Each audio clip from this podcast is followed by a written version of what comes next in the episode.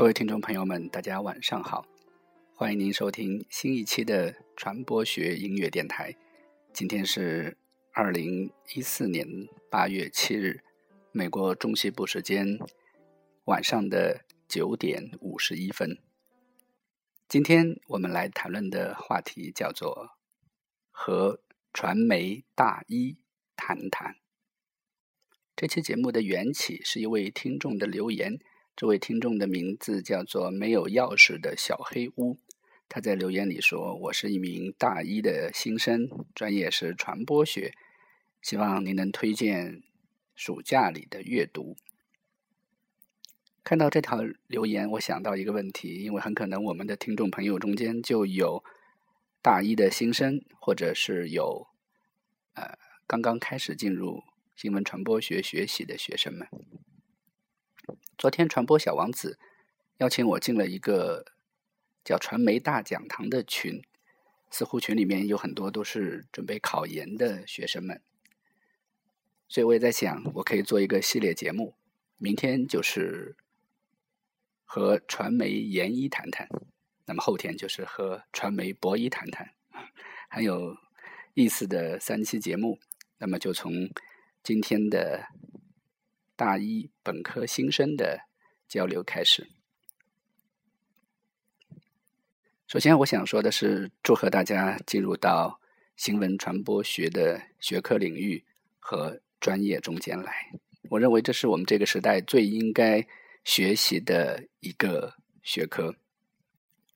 至于推荐阅读，我倒觉得没有什么太多专业书是应该在入学以前读的，因为每个学校每个老师。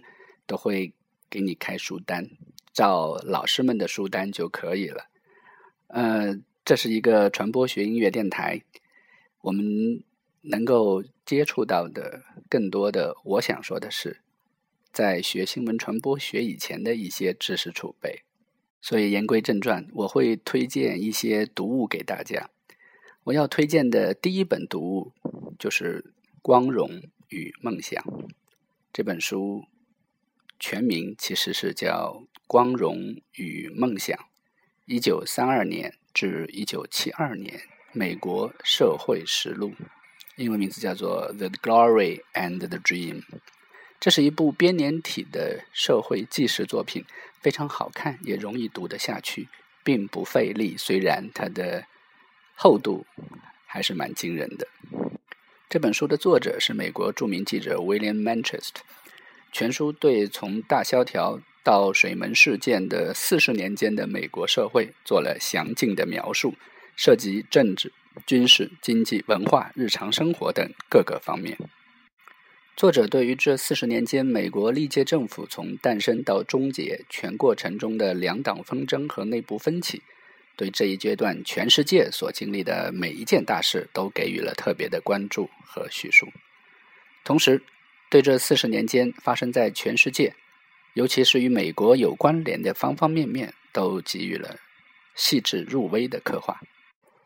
从经济大萧条、总统竞选、二次世界大战、原子弹爆炸、朝鲜战争、越南战争、肯尼迪遇刺身亡、水门事件等等，到美国人的精神风貌、社会时尚、各阶层的生活状况，再到。演艺圈的奇闻趣事、妇女流行、青少年时髦，甚至英语词汇的演变等等，都做了面面俱到的讲述。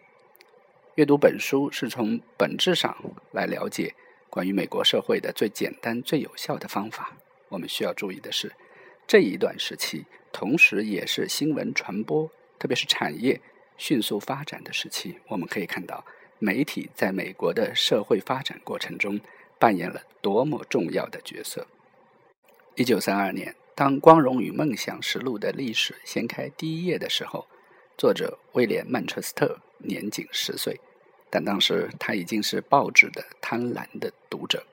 作为一个马赛诸塞州工人的儿子，他切身体会到了经济大萧条的痛苦。一九三六年，富兰克林·罗斯福再次当选为美国总统。这一年，他十四岁，成为马赛诸塞州斯普林福尔德民主党总部的一位志愿者。珍珠港事件以后，他在海军陆战队服役，曾在日本冲绳岛身负重伤。伤势痊愈后，他考取了大学。《光荣与梦想》是曼彻斯特的第十本著作，出版发行于一九七三年，很快就暂版，并且成为我个人认为最应该阅读的一本和新闻传播有关，但是。又不能算作新闻传播学专著的一本非常适合高中毕业生在即将步入大学的那个暑假里所阅读的一本专著。全书共分为五个部分，第一部分叫“应运而起”，从一九三二年在经济大危机最严重的时刻，罗斯福总统上台前后写起。包括整个新政时期，一直写到一九四一年太平洋战争爆发。第二部叫《牺牲与变化》，从一九四一年珍珠港事件一直写到一九五零年朝鲜战争爆发。第三部《种下恶根》，从一九五一年到一九六零年艾森豪威尔总统任期结束的十年时间，这是美国处在新的繁荣之中。第四部。必得恶果，包括肯尼迪和约翰逊两届总统的任期。这是越南战争和国内人民运动高涨，以及社会动乱激化的年代。第五步，尼克松终于上台，从一九六九年尼克松当选总统写到水门事件。现在我们听到的这部作品，它的名字就叫做。The Glory and the Dream，光荣与梦想，来自 Minigreat of Love 乐队。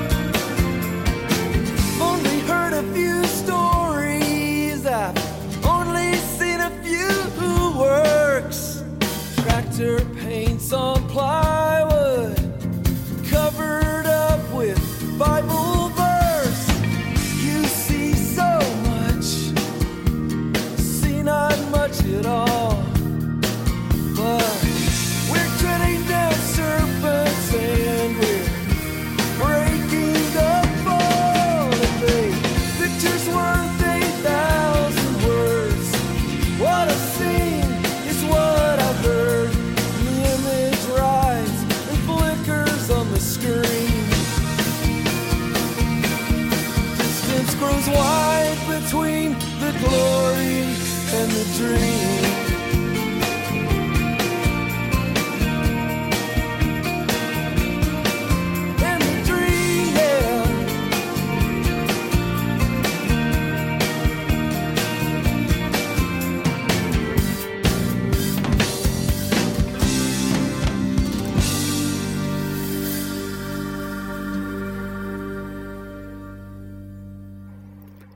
如果说《光荣与梦想》是关于美国的纪实文学的话，它的作者是一位记者。那么我接下来要推荐的是三部关于中国的短篇小说，其中有两部来自同一位作者，这位作者的名字叫做阿城。我要推荐的他的两部小说，一部叫做《棋王》，一部叫做《孩子王》。关于小说的内容，我并不想剧透，我只是告诉学新闻传播的孩子们，因为在我们所学习的历史上，有一些片段可能是被学校教育所忽略或者跳跃过去的。对于那时候的人和事，我们如果无法从历史中去获知，那么只能从小说中去感受了。我非常喜欢阿城的作品，正如我非常喜欢史铁生的作品一样。我在反复权衡之后，还是把阿城的这两部小说推荐给高中毕业、即将步入大学的新闻传播学的学子们。我相信这对你们会有益处的。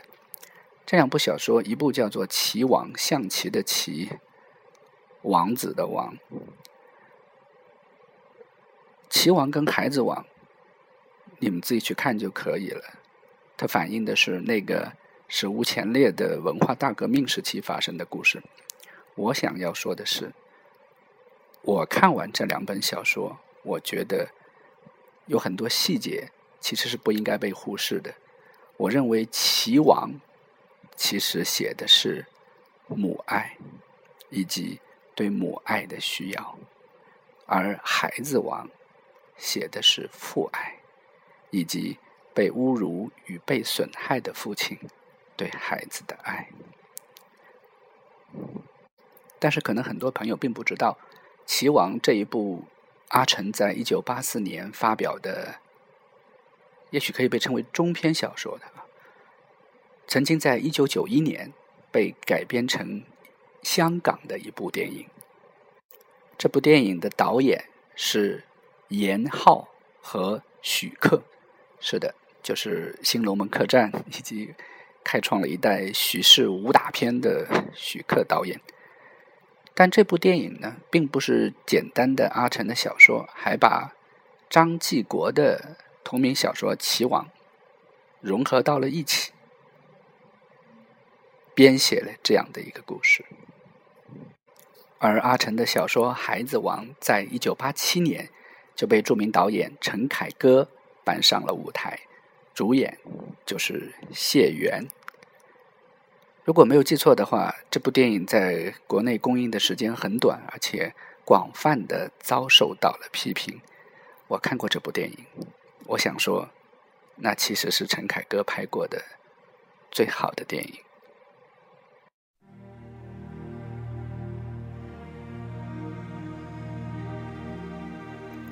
现在我们听到的这部作品是陈升写给刘若英的一部经典作品，名字叫做《风筝》。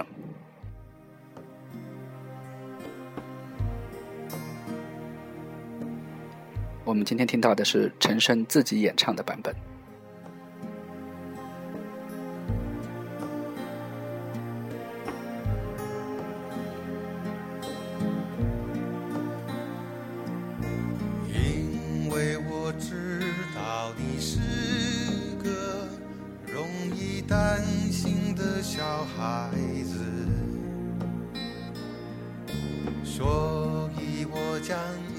交你手中，却也不敢飞得太远。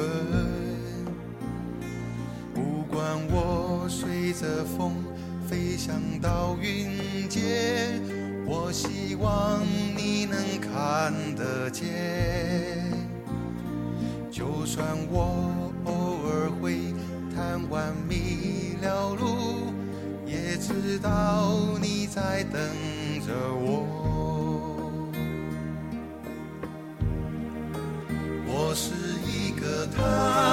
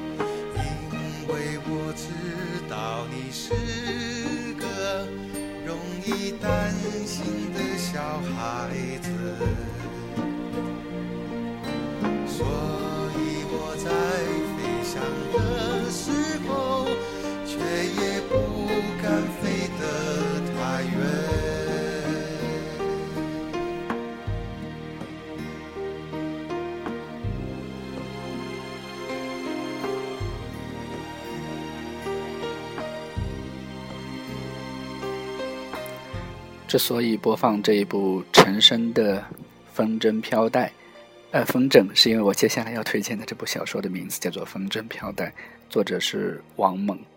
王猛是一个被我们有意忽略的人，他曾经做过中华人民共和国的文化部部长。我在电视上看到他是他主持第一届中国文化节，如果没有记错的话，那个节只有那一次，在巨大的体育场，部长亲自来主持一场晚会。我不知道他还做过多少有趣的事情。他曾到我们学校来讲过《红楼梦》，他不是我心目中那个我读了很多书的王猛。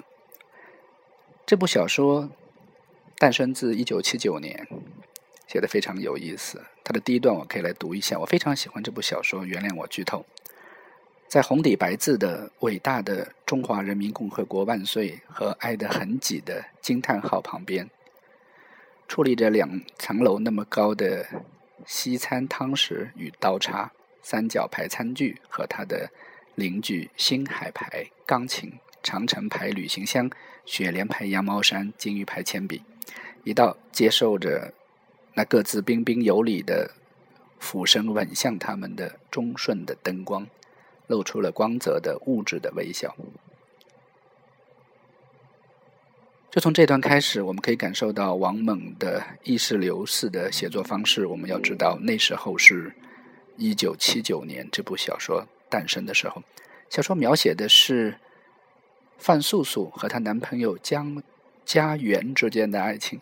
家园是一个非常老实的孩子，他和素素一样，都是知青回城，想尽各种办法回到北京。家园扶起了一位被汽车。呃，被车撞倒的老太太却被却被人讹了。那是在一九七九年的时候，小说里面写的是一九七五年，所以不要去幻想那时候的人们曾经是多么的善良，从来没有过。但是家园从来没有后悔去扶起这个老太太，这是我喜欢这部小说的地方。家园是一个我非常喜欢的人物，这个人物对于我，我忘了说，这是我高三时候读的小说。高三时候大家都忙于考试。我却读了很多的小说，我经常看到有些老师开的书单，我真想说那些书我在高中全都读完了，所以我大学里面真的不知道该读什么书。嗯，我甚至在高中的时候就读完了萨特的《存在与虚无》，当然这本书我当时没有读懂过，只是觉得这本书拿在手里很很范儿。呃，我我大学学的是新闻学。所以我看了很多奇奇怪怪的书，甚至有一本书就叫《中国风水学》，我都把它看完了。我最喜欢的是陀思妥耶夫斯基的《白痴》，当然还有大学必看的书，约翰·克里斯托夫等等这些。当然，这好像还不是跟高中毕业的孩子们说的话。家园和素素之间的对话总是很能感动我。有一段对话是这样的：“您说您没有工作？是的，三个月以前我才从北大荒困退回来，但是下个月我就上班了。在哪个科研机关？街道服务站。我的任务是学徒，学修理雨伞。这回您可惨了。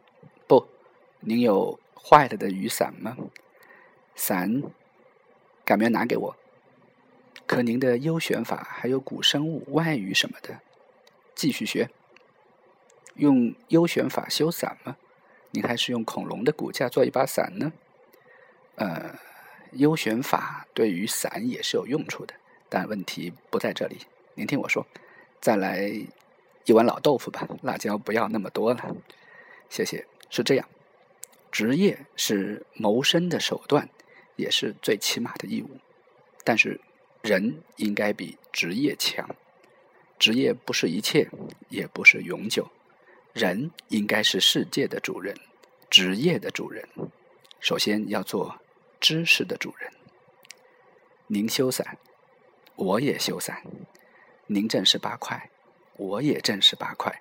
但是您懂得恐龙，我不懂，您就比我更强大，更好。也更富有，是吗？大家可以想象，这么励志的话，对于当时的我是多么的震撼。我反复读这段话，我觉得读书学习其实就是这样的，它并不一定会给你的职业带来什么。这是我特别想对即将步入大学的孩子们说的一段话：大学并不是来教你赚更多的钱。或者活得更加比别人富有，不是的。大学是一个知识的所在，就好比小说中的家园说的：“您修伞，我也修伞；您挣十八块，我也挣十八块。但是您懂得恐龙，我不懂，您就比我更强大、更好，也更富有。所以，大学就是这样的一个精神奢侈的所在。”祝贺你们步入大学的殿堂！您现在收听的是传播学音乐电台，我是何振彪。您今天听到的节目名字叫做《和传媒大一谈谈》，感谢收听，我们明天节目再见。